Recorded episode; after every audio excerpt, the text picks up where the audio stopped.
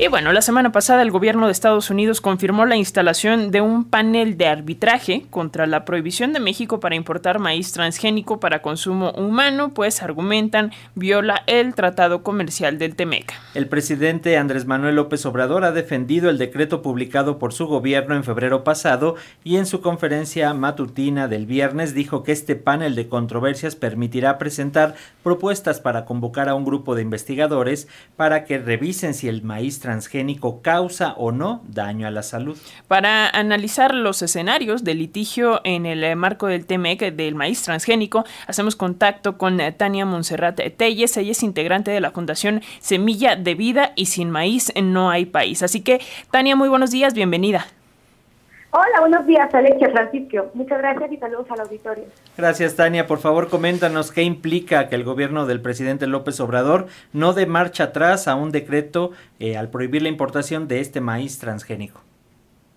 Bueno, pues implica para los mexicanos y para muchos países del mundo una oportunidad, ¿no? Ante una decisión, pues, tanto soberana como fundada en evidencia científica y también apegada a los compromisos que tiene México comerciales internacionales, ¿no? Es una oportunidad para poder eh, defender eh, tanto la salud de los mexicanos como el patrimonio gastronómico, ¿no? Este ante ante esta decisión.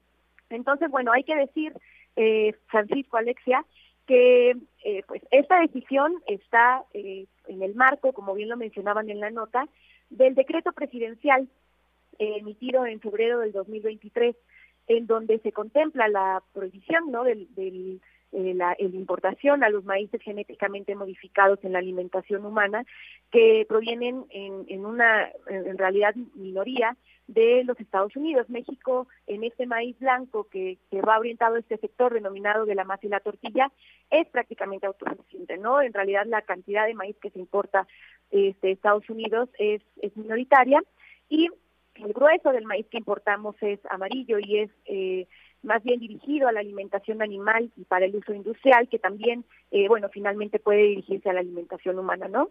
Y para contextualizar al auditorio, pues, luego de este decreto de febrero del 2023, el gobierno de Estados Unidos eh, inició un procedimiento en el marco de lo contemplado por el Tratado de México, Estados Unidos y Canadá, pues para resolver controversias.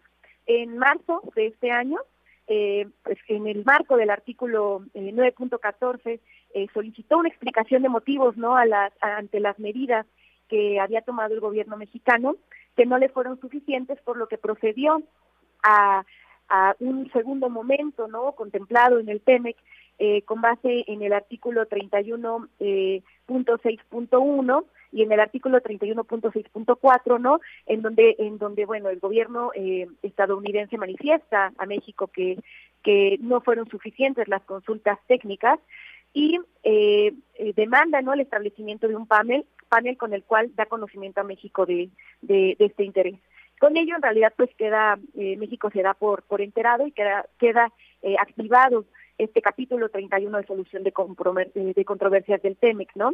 Eh, pero bueno, aquí hay que contextualizar que, que la decisión de México está pegada incluso dentro del mismo TEMEC, ¿no? En el artículo 3.14.2, eh, que, bueno, está inserto en el capítulo del de, comercio y la producción de la biotecnología agrícola, en donde se indica que ninguna de las partes está obligada a emitir una autorización de un producto de la biotecnología agrícola para que esté en el mercado, ¿no? Y esto además está inserto en un conjunto de acuerdos comerciales en, el contexto de la OMS, en donde, eh, por ejemplo, en el acuerdo sobre obstáculos técnicos al comercio, en el artículo 2.2, se habla de que eh, puede haber restricción al comercio si esto está justificado en el alcance de objetivos legítimos, en donde se contempla la protección a la salud humana, a la vida vegetal y al medio ambiente.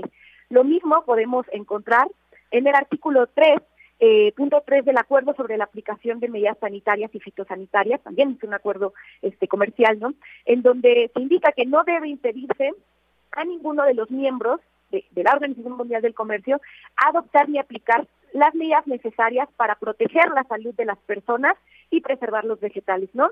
Entonces vemos cómo dentro del TEMEC y dentro de la OMC, eh, México tiene pues, un respaldo eh, eh, en estos artículos para poder tomar esta decisión soberana de proteger la salud de su población, ¿no?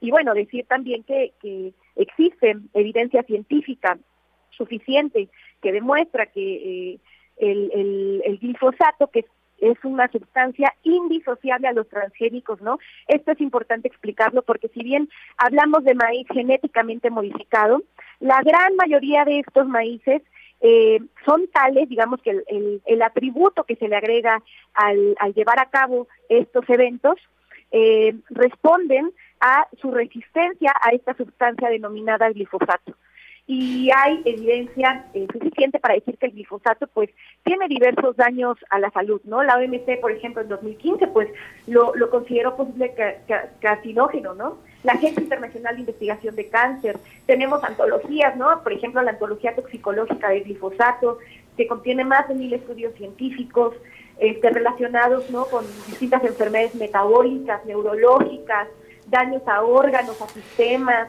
¿no? Desarrollo de cáncer de múltiples tipos, estrés oxidativo, ¿no? Que esto da pie a enfermedades crónico-degenerativas.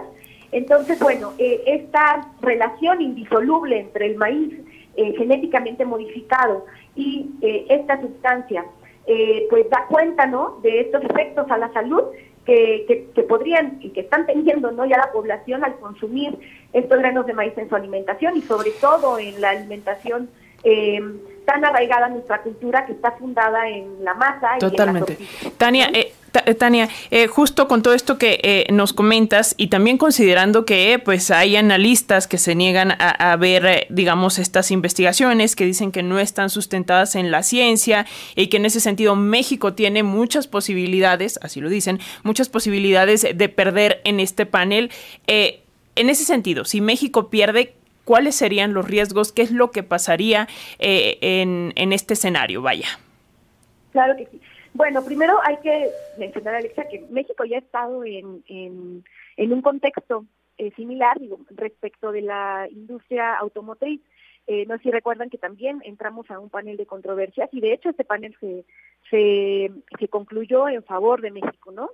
Eh, sobre las reglas de, de, origen del sector automotriz. El, año pasado eso se, se, denominó. Entonces, no es absoluto que México pierda. Estamos hablando, ¿no? De toda esta, eh, de todo este respaldo en los acuerdos comerciales dentro del TEMEX y con la OMC, en el acuerdo de obstáculos técnicos al comercio, en el acuerdo sobre la aplicación de medidas sanitarias y fitosanitarias, México tiene todo el respaldo y además toda la evidencia científica para sostener su decisión soberana y defenderla ante el gobierno de Estados Unidos. Ahora, en el peor escenario en el cual eh, el panel determine que, México no tiene la razón, pues efectivamente Estados Unidos podría eh, aplicar distintas medidas, por ejemplo, de, aplicación de aranceles al país.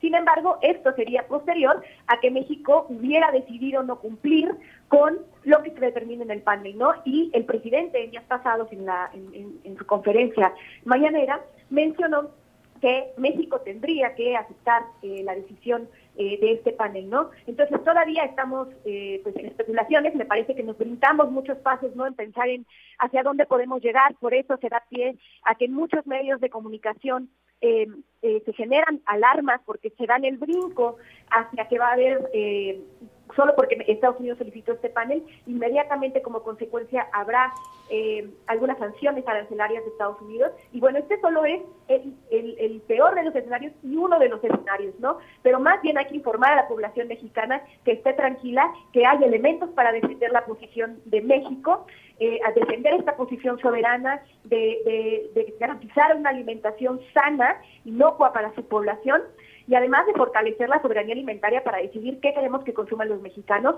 Y es un buen momento para que respaldemos esta decisión gubernamental, que tengamos confianza en que tenemos la razón, tenemos a la ciencia de nuestro lado, tenemos incluso el respaldo de estos acuerdos comerciales eh, de nuestro lado y bueno, que, la población esté tranquila y que eh, se sume a esta defensa de la soberanía alimentaria mexicana, la defensa de nuestro maíz y de nuestra tortilla.